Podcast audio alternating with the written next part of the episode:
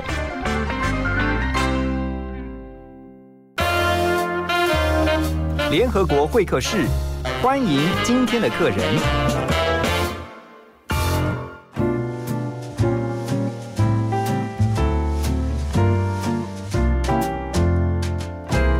欢迎来到幸福联合国，大家早安。今天早上想问大家一个问题，就是你觉得你居住的城市够聪明吗？够有智慧吗？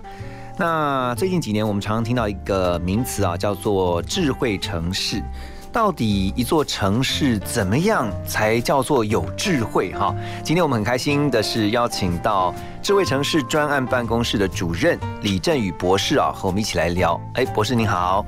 哎，主持人您好，哎，各位观众大家好。好，李老师，我们先来请教您啊。我们刚刚提到智慧城市，是所以我们如何去定义一个城市，它叫做智慧城市？好，我想那个，呃，谢谢何主持人哈，这个是非常重要一个问题哈，因为其实，呃，大家对于智慧城市这个概念啊，其实不太一致啦，哦，就是说我们在做智慧城市的时候呢，其实最各个城市啊，因为它的环境不同，它的风俗文化甚至它的政治都不同，嗯，所以呢，并不是大家想象说啊，我一定是要那个什么盖很多很很漂亮的建筑啊，哈、什么都要做很很完美才叫智慧城市，嗯，所以呢，一般我们在对智慧城市的定义哈，就是说其实有很多种不同做法。那以台北市来讲哈，台北市来讲，我们基本上大概是有几个概念啦。哦，那那很简单，就是说它一定有一个比较远的目标嘛。好，那智慧城市远的目标是什么？就是以台北市来讲，就是宜居永续，也就是说要让城市能够永续发展。嗯，哦，那当然就包含很多像那个什么环境保护啦、交通啦、啊产业等等都有含在里面。那另外呢，就是要宜居，但是宜居这个事情其实定义就也很广。好，所以我们基本上以台北市的最简单概念，就是说我们希望能够持续的去解决。不管是民众或者是说呃公部门的一些问题，然后让城市能够更好。嗯，好，所以我想比较简单的定义来讲，我们可以这样去去谈这个，就这样就其实说我怎么比昨天更好？对，哦，提供更多服务，但是用的是 ICT 的力量，是。哦用的 ICT 就是资通讯啊，资通讯科技。对对对对对对。那这个其实是比较简单的一个基本定义。刚刚老师提到宜居啊，就是适合居住，对，让如何让这个城市它变成是一个进来住的人，他觉得很友善、很方便，对啊，舒适，然后住的开心，住的觉得幸福，对，其实就是跟我们一直不断在推广的，就是幸福的概念哈。一个城市如果它够智慧化的话，其实它会让人感觉到幸福的。对对。那有没有一些指标是，比如说在检检核一些城市，觉得说 OK，它至少要有某种呃哪些项目它达到了，它表示说它已经算有智慧化。OK，好，那那个其实国际上对于智慧城市，当然就是说，呃，定义当然很多，但是呢，其实也有很多很多单位哈，他们就是会发展一些指标去评核，说一个城市到底有没有智慧化。那大家比较常听到哈，就是大概就是联合国的那个呃 SDGs 哈，就是呃 Sustainable Development Goal 哦，那。那这个其实很多城市都用这个 SDGs 去当做评核的标准啊，但是这个指标其实不太适合台北了啊，因为他说它是比较偏向说呃开那个开发中国家的哈，例如说比一些基本需求，例如说啊要有干净的水啊哈，那个收入在多少以上哈，所以它是一个呃相相较一下我呃我们台湾哈，我在台北基本上已经呃我们算先进开发了，对对对对对对，所以像这个指标。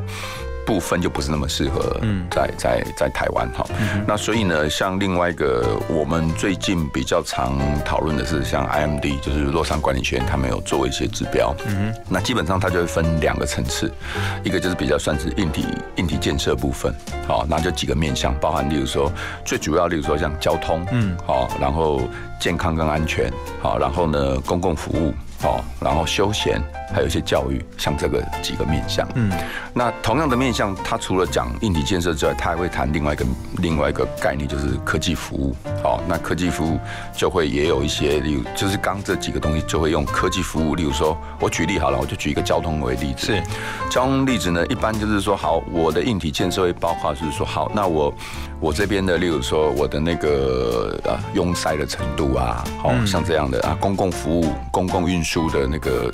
啊，密度够不够啊？哈，看那这种就比较是硬体的。嗯，那另外呢，科技服务就比较像是说，像我们现在台北是在推动好多年的，就是啊，例如说共享机车这种服务，它既不不一定是由政府自己去建制，或者是说它其实是政府去推动，然后它不一定是说哦，一定是啊要盖铁路啊，哈，盖铁轨这样的东西。好，所以它基本上我就突然想到，其实 U Bike 也算是一个智慧设施，对不对？对对对对对。哦，所以所以所以，因为它就是一个共享机制嘛。对对对对对，嗯对。其实刚才老师有讲到像交通，我觉得，嗯，我相信所有的听众朋友，大概十个里面有九个应该都觉得，嗯，交通真的可以看出一个城市有没有聪明，是不是一个 smart city 哈。对这个部分呢，我们等一下要进一步来请教今天的来宾李振宇博士啊。我们先休息一下，马上回来。打了疫苗，让你产生了抗体，恭喜你得到永生。谁都想拥有最完美的情人，随时帮你捏捏肩。爱只是一个字而已，但人类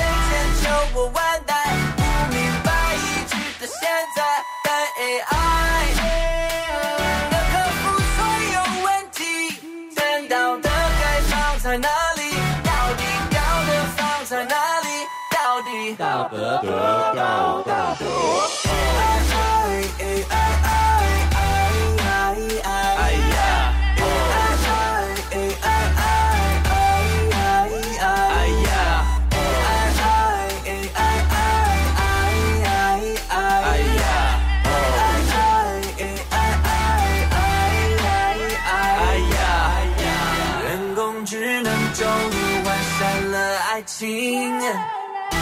但别挑战它下棋。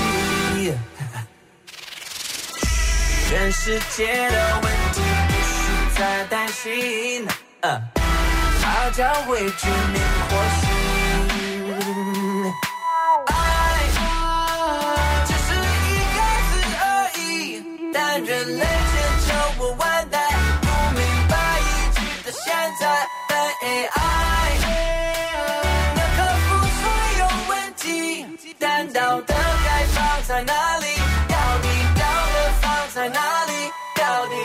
底道德得到道德。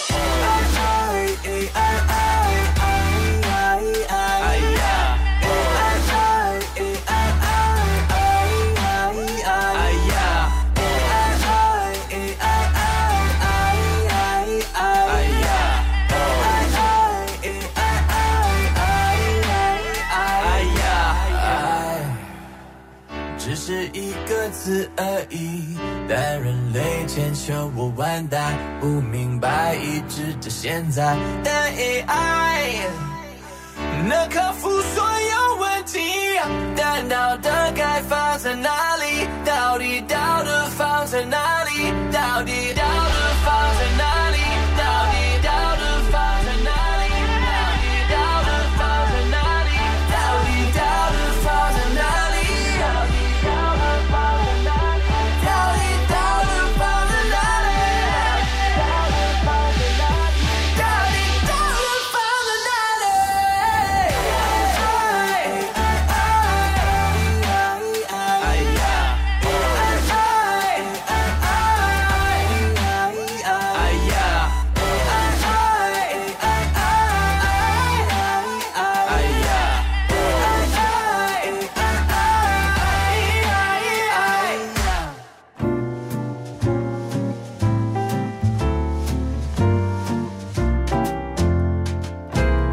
迎回到幸福联合国。想请问李博士哈，我们有没有呃参考哪一些国际的大城市、大大都会，然后呢，把他们当成是一个参考的指标？嗯，这个我们一开始上一段有谈过啊，就是说智慧城市的定义其实很多元。是，我想那个各国的智慧城市的做法其实都有点不一样哈。那欧洲哈，其实算是在人文思思维上是比较先进的哈，所以最这几年来在谈智慧城市，在欧洲其实是有比较新的做法。那这个其实也是呃台北市在做智慧城市重要的参考来源。好，那我举个比较有名的日呃例子，就是阿姆斯特丹的做法，对，荷兰阿姆斯特丹的做法。那他们是在大概呃七八年前，他们是第一个城市啊比较。啊，有架构的去谈怎么民间跟那个官方。官方合作这件事情。好，因为其实大部分全世界存在的问题就是说，大部分的谈智慧城市，我们都讲就是比较是 top down 由上而下的规划，嗯，也就是说官方去主导一切，好，有什么都是由官方决定，是。民间参与的这种方式跟机制其实是不明确的，好，甚至是它几乎都是被动的。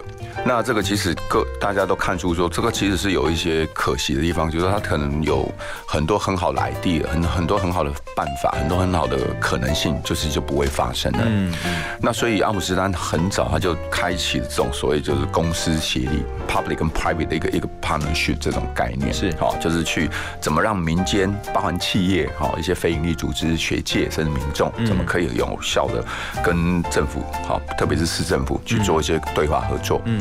那其实台北市呢，最早也是司法这个概念，好，所以我们办公室最主要的方选、最主要的功能，其实就是怎么去促成民间，好，特别是民间产业跟。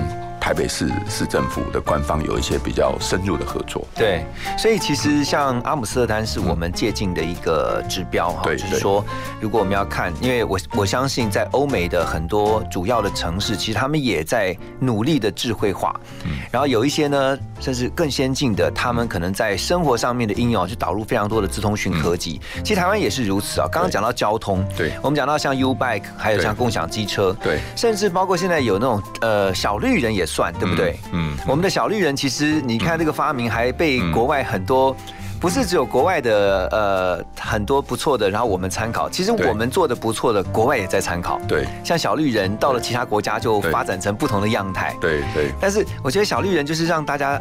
知道说哦，原来等红灯可以这么有创意，然后呢可以这么的活泼，然后也可以让用路人都知道说，OK，我大概还有多少时间，嗯嗯，我可以怎么去利用这个时间？其实这个就是智慧导入到生活的最佳实例之一嘛，哈。对，我想因为那个小绿人其实也是导入蛮久的啦，哈，就是我想很早以前就是台北市就很多地方都蛮领先的。对，那最近比较多的就是刚刚一个是您提到，就是说哦共享。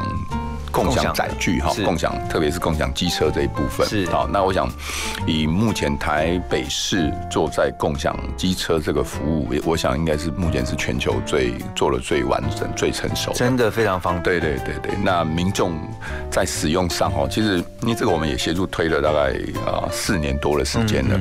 从一开始只有几百辆要测试，现在已经将近一万辆在由三家公司提供服务，在台北市。好，那其实呃，我想新一代的这是这些居民们对这个所谓的这种共享的车辆的接受度跟使用率其实都蛮高的。其实这样会有一度会让人家不太想去买车。其实这个 其实这个是重要的目的之一。哦，是。对对对，因为共享车辆的概念就是尽量能够减少私人车辆的的那个使用。那私人为什么私人？车辆使用会，因为因为台像台北市场，基本上人口非常的稠密，嗯，所以呢，私人载具这件事情，其实它会占掉公共空间跟公共资源啊。例如说，你可能早上骑个摩托车去放一边一整天，下午再骑回来，是。那我们就觉得它就是除了机车本身的闲置之外，它其实也占了一个位置，嗯，好，所以有如何有效用这种所谓公共的啊共享的方式，对，然后然后让城市有更多空间可以开放出来，不管是给用户人更多空间，甚至来做。人行或绿绿化都很好。对，其实我们在生活当中啊，已经有不少呃，可以感受到台北就是一个智慧化的城市啊。就是像等一下我们要聊的，就是大家非常有感的智慧停车，就是 e parking。我们先休息一下，马上回来。幸福最用心，广告最好听。大嫂，听说大哥车祸，人还好吧？劳保补助的申请，我可以替你办。不用麻烦的啦，我上次去医院有认识一家专业的管理顾问公司，可以帮忙申请。哦，大嫂，那是劳农保黄牛，他们都是先假意帮忙申请，然后收取不合理的高额佣金哦。劳保局提醒您，劳保各项给付的请领手续简便，劳工朋友自己办理就可以了。有疑问可以直接打电话问劳保局，或到劳保局办事处查询哦。以上广告由劳动部劳工保险局提供。Hello，大家好，我是小马倪子君。想知道更多节目的精彩内容吗？想参与更多会员的专属活动吗？欢迎到 LINE 官方账号搜寻“幸福电台”，就能获得更多最新讯息。一起来加入幸福听众的行列吧！我不要停在原地。到底还要等多久才可以听到好听的音乐呢？别等了，赶快到 www.tr-radio.com 点选线上收听，让幸福广播电台的好音乐陪你度过一整天。我是 Karen Cici。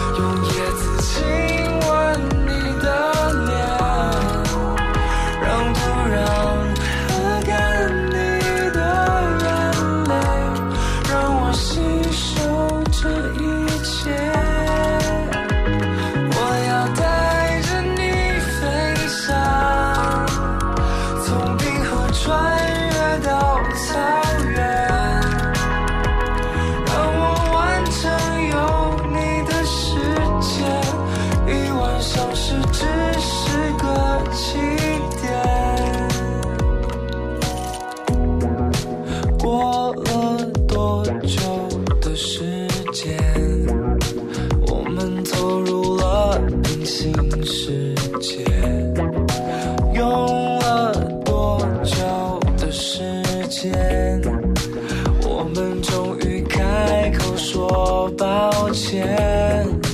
一首情歌，只能计算当初相识的浪漫。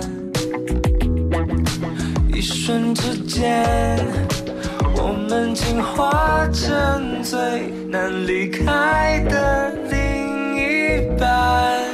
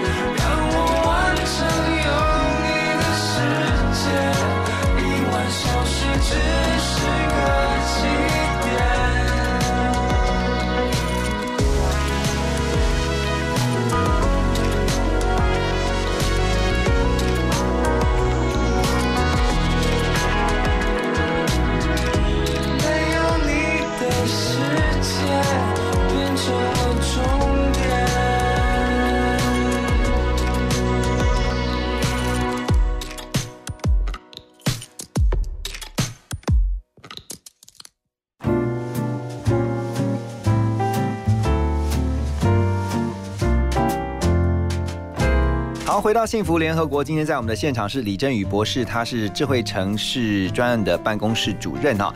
那我们刚刚聊到智慧停车，它也是现在在台北市啊迈向智慧化城市当中一个很重要的服务哎。对对，我觉得智慧停车真的非常的重要，嗯因为我自己就是用路人，我也是驾驶人，嗯嗯，那开车的就是常常你会发现。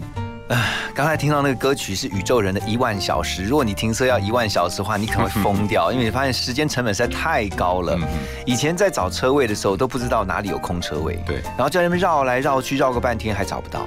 可现在智慧停车，就是大家如果进到呃卖场也好，或者说。甚至包括现在公有停车场，你就看到上面有个绿灯，表示那个地方是空位，嗯嗯，然后红灯就表示是停的，有停有停车的。这个智慧停车也算是我我们智慧化城市的生活应用之一，对不对？对对对，我想那个交通里面哈，就是交通一直都是智慧城市的重点，而且我觉得是民众的痛点。对对对对，然后里面呢，当然停车这个是。哦，可能重点中的重点哈。对，因为呢，其实很多时候呢，交通阻塞这件事情，其实有一个原因，是因为很多民众是找不到车位在找。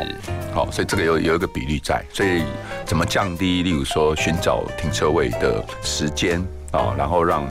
停车位的使用率更好，嗯，这个其实一直都是在在推动智慧城市里面一个重点。嗯，那其实现在北市主要是有两个两个两大块哈，一个叫做呃路边停车，对，好，那一个就是一般的室内停车场这种，就是我们甚至叫路外停车了哈，其他就是所谓的停车场这种。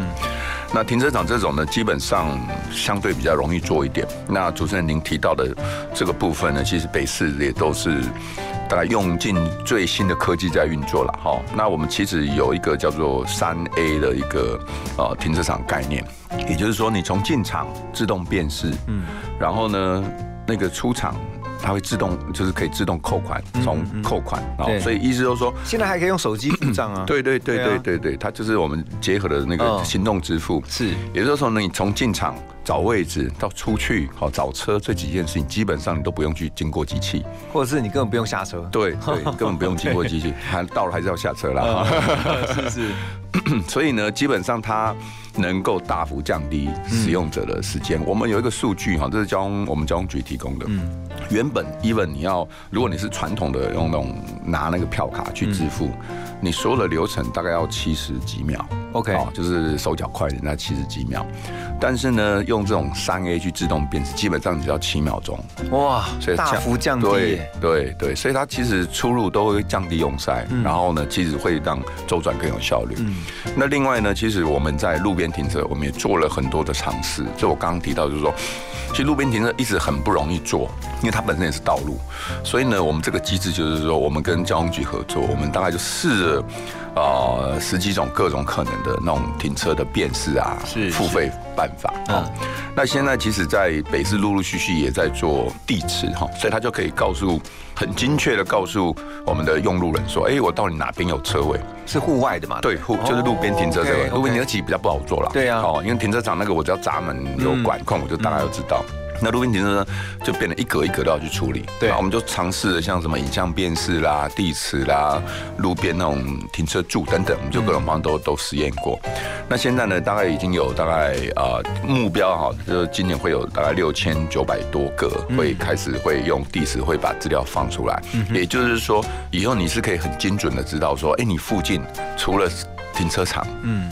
之外，像路边停车，到底还有哪些？就是你透过一个 A P P 就可以知道说你附近有的空对对对，户外的，对对，户外户内就会都有了，因为现在户内的现在户内都有了，对，那户外慢慢就会再补上来了，嗯，所以基本上就是说，我们也会透过开放资料，把这些资料呢，不管是市府自己的 A P P，或者说啊民间的第三方的 A P P，都可以用这些资料，嗯所以大家就很容易可以去找到你应该找的车。那这个是不是像刚刚的老师您讲的，就是说透过 bottom up 就是一般民意的反应，就说啊，停车实在是个每次都已经伤透脑筋，然后呢，先来解决停车问题。对对？对对，我想我们去过做很多呃跟民众互动了哈，其实大部分大家第一个痛点还都是交通，交通跟停车。嗯，对对对对，那其实这个是无法避免，因为大都市之所以会有所谓的智慧城市问题，就是因为人太多了。是是，那人太多，第一个冲击一定就是交通。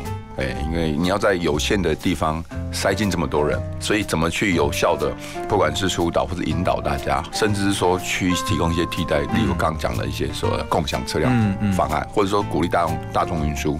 那真的要用车呢，你必须还是要让它疏导，更快可以找到他的车位，到达他的地方。对，好，我想这个都是我们在努力的方向。但我觉得交通首长真的是有的时候很辛苦哈，因为这个民众的感觉其实就是必须要苦民所苦啊。对对，就是有时候这个塞起车来的时候，真的很，实在是就你你真的会真的会很没有耐心。对对对。哦，我刚才也突然想到，等一下可以建议给这个办公室这边，我突然想到一个智慧红绿灯。好，我们先休息一下，等一下就回来。好。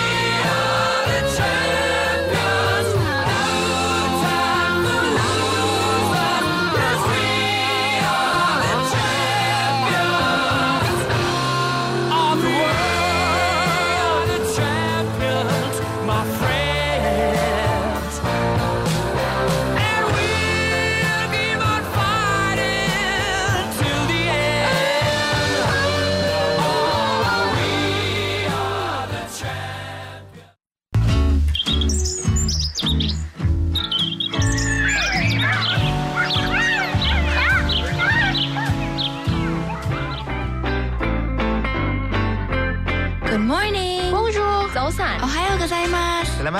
醒好，早早。안녕하세요전아침이에요早午安。早安，欢迎加入幸福联合国，让你的视野更开阔。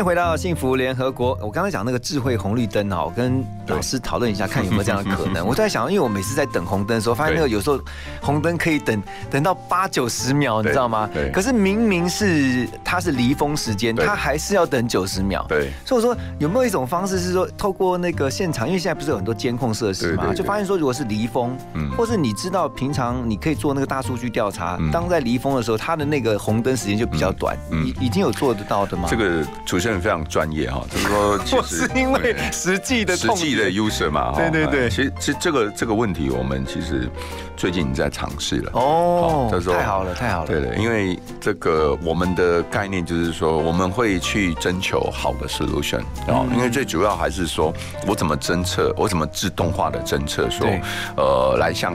对象，就是说另外一边的车道是没有人的，好，我怎么去预估这些啊？什么所谓的离峰时间这些事情？那我们也老实说了，在过去哦，其实 ICT 并没有可能用人是很多，就各位可以看到，就是在交通警察在那边指挥嘛，啊，现场自自动调嘛，都用人力那是过去的做法。对啊哦，那为什么会这样？就是说以因为以往在 ICT 其实没有办法很精准的去侦测这些状况，嗯的时候是不就是只能用这种比较人工方式。那我们其实最当然说最近我们这几个案子也有一些民间就他也提一些可能的 solution，嗯不管是用影像辨识，好、或者是用一些车流预估，哦，那去做这些事情。那这个我想这个要可能还是要耐心等待一段时间的哈，因为现在在测试。嗯因为我想说以交通来讲，我们目的还是希望说大家能够安全的，嗯很很那个很顺畅的可以回到家哦。那所以必要的一些比较严谨的测试还是必须要走的。嗯那另外一件事情就是说，我们也是要确保资讯安全。嗯哼好、就是说，例如说动态调整这件事情，它其实会有可能。要考量一些，比如说资讯安全的东西，变变成可能要远端控制，或是让机器自动控制。哦，哎，所以这个部分其实都有很多面向要去调整。对，好，所以我想，我您说没错，这绝对是未来的方向。嗯嗯，好，就是但是这个东西就是说需要逐步来实现这样。不过刚刚老师有提到资讯安全，我觉得这个也是因为现在应用科就科技的应用非常的广泛跟普及之后，嗯民众也会关心两件事情，一个是如果太仰赖科技，嗯万一科技宕机，嗯好这是一个问题。对第二个问题就是说，那我个人资料的保护，嗯就是因为现在太多的都必须要运用到数据分析，所以有很多的资料你必须对会诊。对，那如果一些比较呃隐私方面的、个人隐私方面的这个资料要如何来保护？这两方面要如何来处理会比较好？好，我想这个这个是非常重要的一个核心问题了哈，因为是牵扯到安全性。对对对对对，就是安全跟所谓的呃隐私之间本来就是有一个一个一个一个 trade off 啦哈，就是会有一个你要去啊妥协哦妥协，对对对对对。那当然就是说，但以以我们来讲啊，以我们现在台湾的民主化哈跟自由化，其实民众的隐私绝对是会放在第一位了。嗯嗯，好，所以这也是。基本上，我们像我们在做所有的 smart solution，我们在做所有的智慧，特别是用影影像辨识，我们基本上是严格禁止做人脸辨识的，除非使用者自己授权。是好，例如说，像有些你说哦，我我去那个临柜办理一些东西，我假设我自己愿意用人人脸辨识当做我的身份认证，那当然是可以。或像那个机场那个通关，对对对？对对，快速通关。对对对对嗯对。但是基本上像我们在路边这些摄影机，它就不会去做这个事情。了解。那另外就是说，我们对于资讯安全的保护其实非常重视的，嗯因为这个东西弄不好，其实就变灾难。嗯，所以呢，各种例如说我们在跟产那个 solution 做测试，甚至规范的时候，我们都会希望是最高标准去做这件事情。当时就是说，我就说资讯安全，它基本上没有说啊完美的解决方案，就说啊一定都不会发生事情，是一定不会。但但但这东西就是说，怎么让它那个安全度能够拉到最高，然后有各种备案去 support，万一它发生事情是怎么处理？对哦所以我想这个是我们绝对会会尽量去。尽量去 push 跟尽量去达成。因为刚刚讲说的是各自保护嘛，那还有一个就是治安的这个维护。我就说，因为有的时候如果是恶意的骇入，对对对对不对？对有时候骇客。他像我刚刚讲说那个智慧停车，他就给你对乱搞一下，然后呢发现说呃他系统这个还是对对对不会伤及安全的。万一那个路口的红绿灯，没错，我看那电影里面是这样演的。对对啊对对，所以就是说我怎么在，例如说我通讯上的安全啊，要一定会做很多层的加密，嗯好，甚至要用专门的呃网络线路好去做。我想这个部分一直这个我们在北市有一有一个资讯局，好，基本上它是会全力在这这个所谓的资讯安全这部分会会全力去去不管去安排，甚至去要求，嗯好，我想这个这个绝对是我们最重视的方向，也就是刚刚我讲说，那为什么很多首选好像很不错，为什么不把马上上？嗯嗯，其实因为就是要去测试它的安全性到底可不可信、可靠度等等这些东西。好，我们要先休息一下呢，等下继续回来跟我们李博士聊聊智慧城市。如果还会说话，如果风爱上沙，如果有些想念遗忘在某个长假，我会聆听浪花，让风吹过头发，任记忆里的爱情在时间潮汐里喧哗。非得等春天远了，夏天才近了。我是在回首时终于懂得，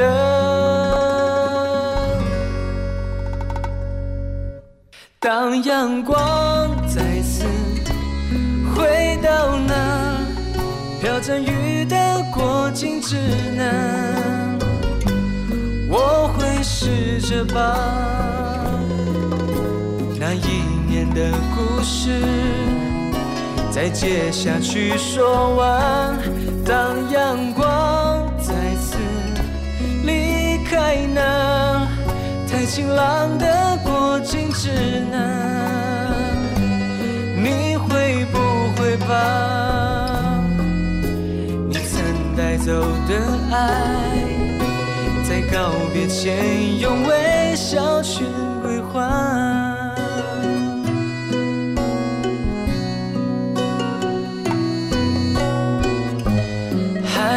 蓝，星光灿烂，我仍空着我的臂弯。天很宽，在我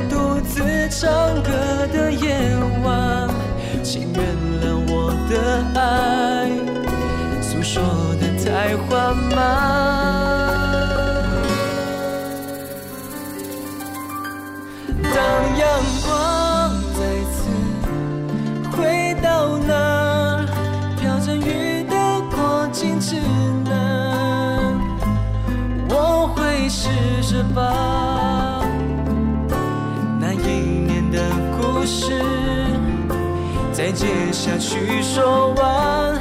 当阳光再次离开那太晴朗的过境之南，你会不会把你曾带走的爱，在告别前用微笑全归还？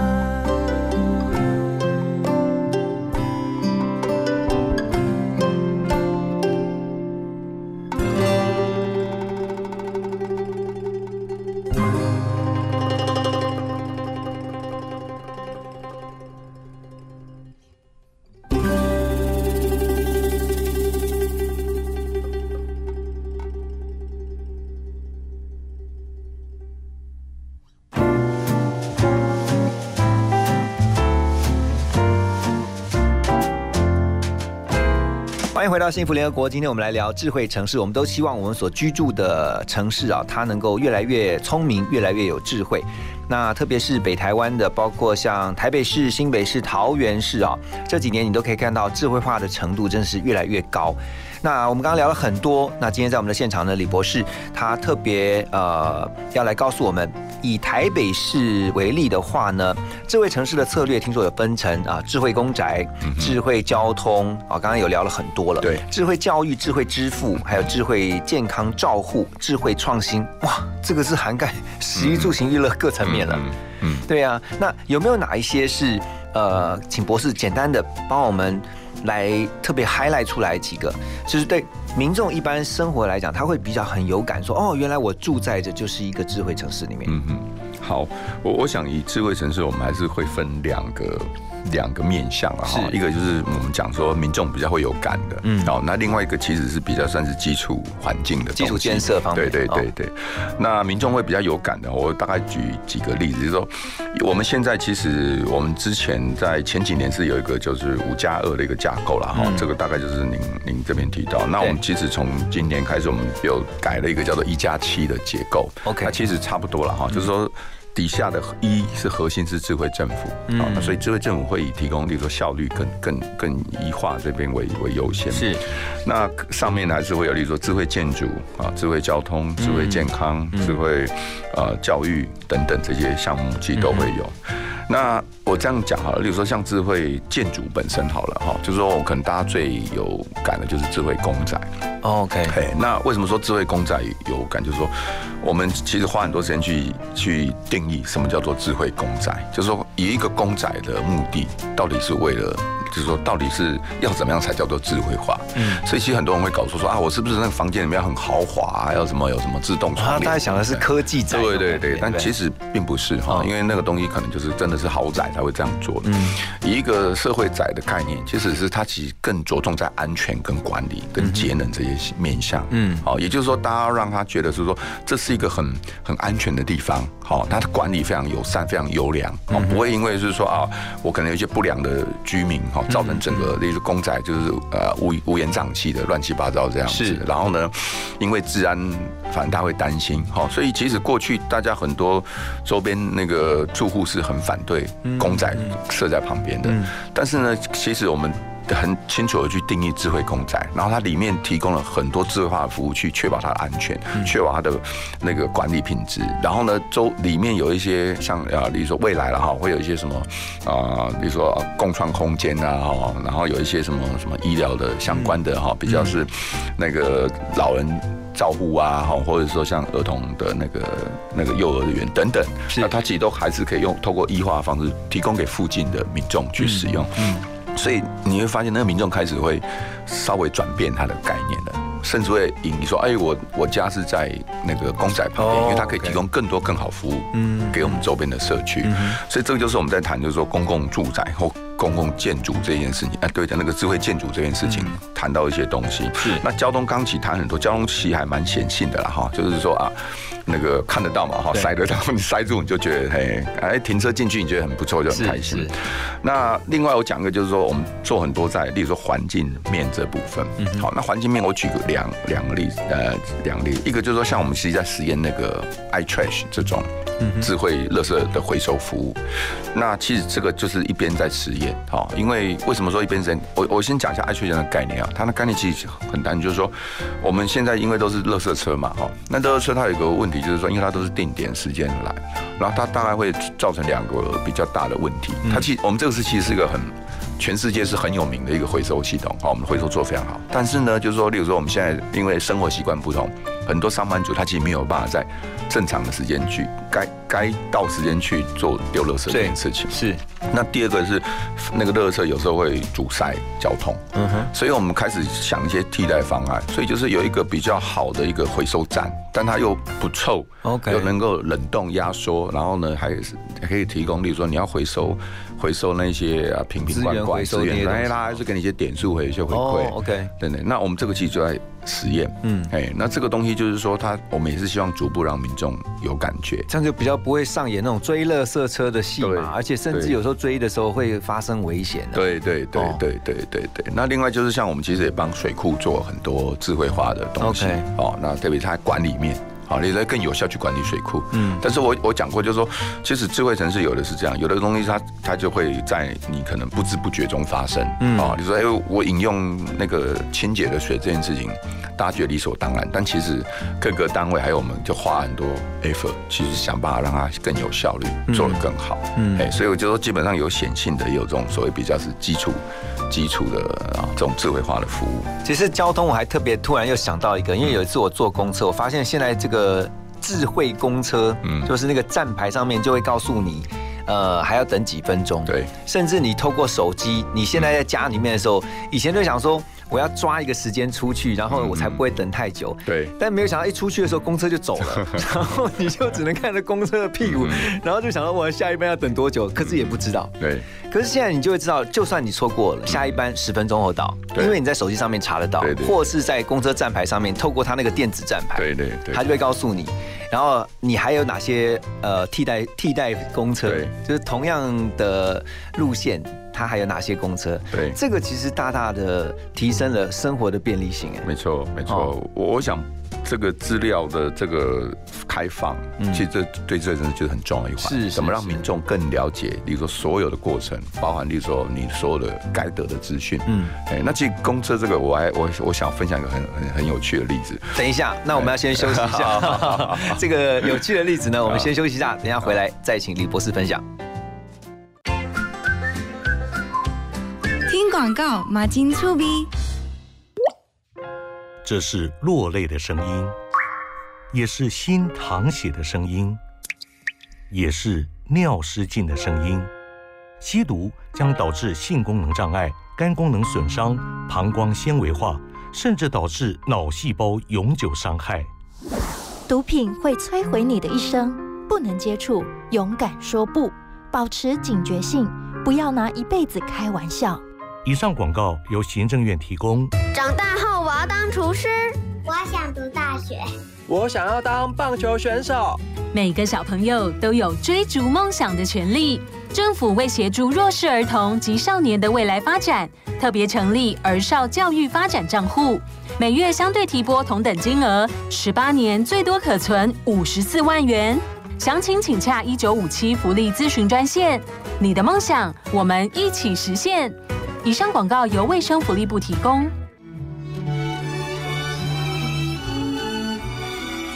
我是田中坚惠，跟着幸福广播电台。TR Radio，一起欣赏音乐，品味生活。Face, hope, love.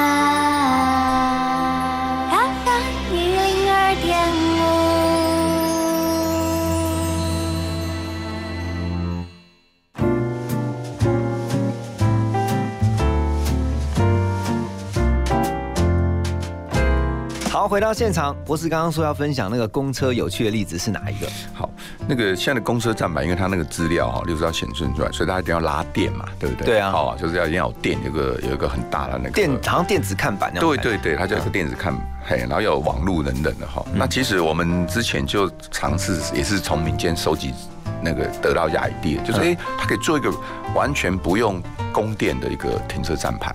哦，怎么做？对，那一开始呢是用很简单的，例如说，可能我们一开始概念是说要用手摇啊，哈，手摇发电，对不对？用 LED 简单弄出来。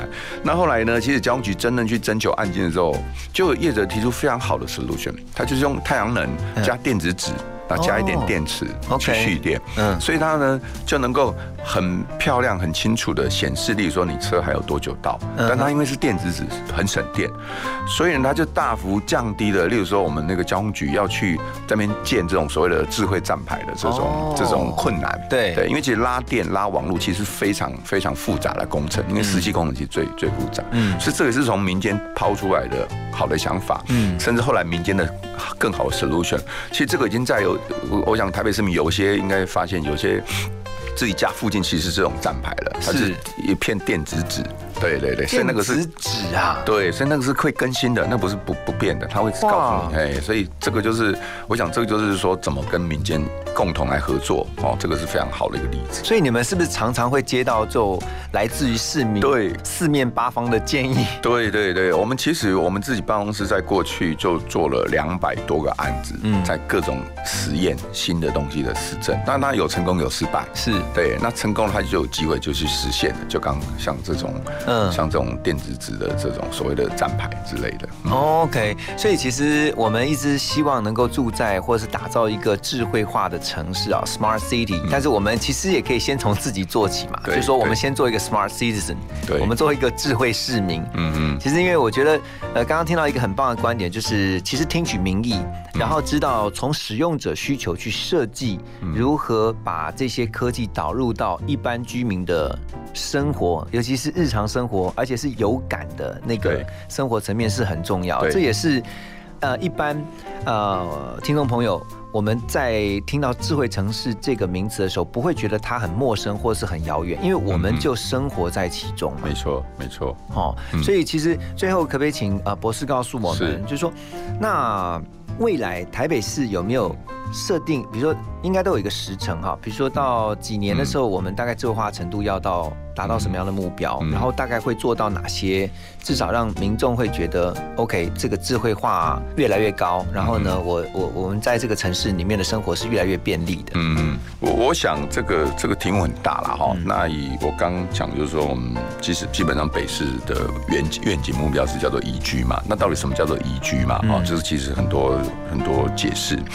那以我们自己办公室的概念，就是说，我们第一步呢，当然就是说我们会先把这种嗯架构建立。起来，所以让更多，例如说，我不管有任何 idea，很多人可以提出提出他的想法或提他的 solution。那重点呢，我们未来是希望全面推过尽量推动，例如说那个行动化、无纸化这些东西能够更普及。是哦，那我我举例，现在很多服务还是可能要透过啊纸本申请等等等等的哈。那我讲这个短期目标绝对是说，让所有东西都能够很便利。哦，能够多元的提供服务给民众。你喜想要用线上支付的，你也可以用线上支付。是 你还是习惯用纸本的，对，你还是可以做得到。好，那那其实以智就我刚讲，就是说智慧城市呢，它其实是一个我这样讲，它是一个我们讲是一个 journey，就是个旅程。嗯，所以呢，我我们是呼吁大家说多参与，多给意见，因为呢，这东西并不会说哦，我坐那里就。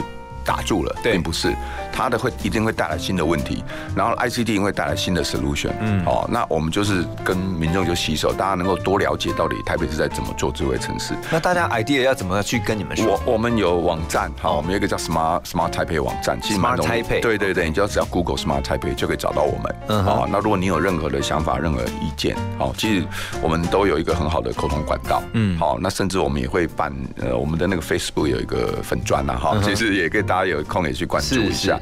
那我们其实是很很愿意跟大家多一点互动的，嗯，好，所以如果大家有任何想法，我们其实就是一起逐步让我们的那个台北市能够更好。哇，太棒了！这个我们希望我们的台北市啊，或者是现在听到你可能是新北市的也好，桃园市也好，台中市也好，为着我们自己城市的智慧化，其实每一位市民都可以尽自己的一份心力，然后自己有什么 idea，也许你觉得这个太天马行空了，可是也许真的是可以落实的，因为透过你的呃意见的反馈提供。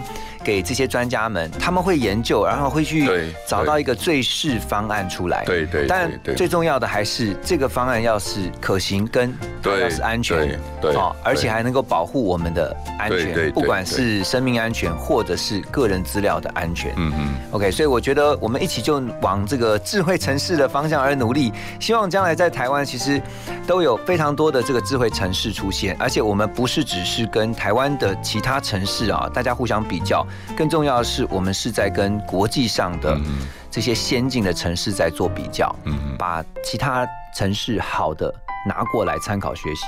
而且我相信，我们一定有很多好的是别的城市未来也会学习的。对，好，今天非常谢谢李博士接受我们的访问，谢谢您，谢谢博士，谢谢，谢谢各位听众，谢谢。然后呢？他们说你的心似乎痊愈了。也开始有个人为你守护着，我该心安或是心痛啊？然后呢？其实我的日子也还可以吗？除了回忆肆虐的某些时刻，庆幸还有眼泪。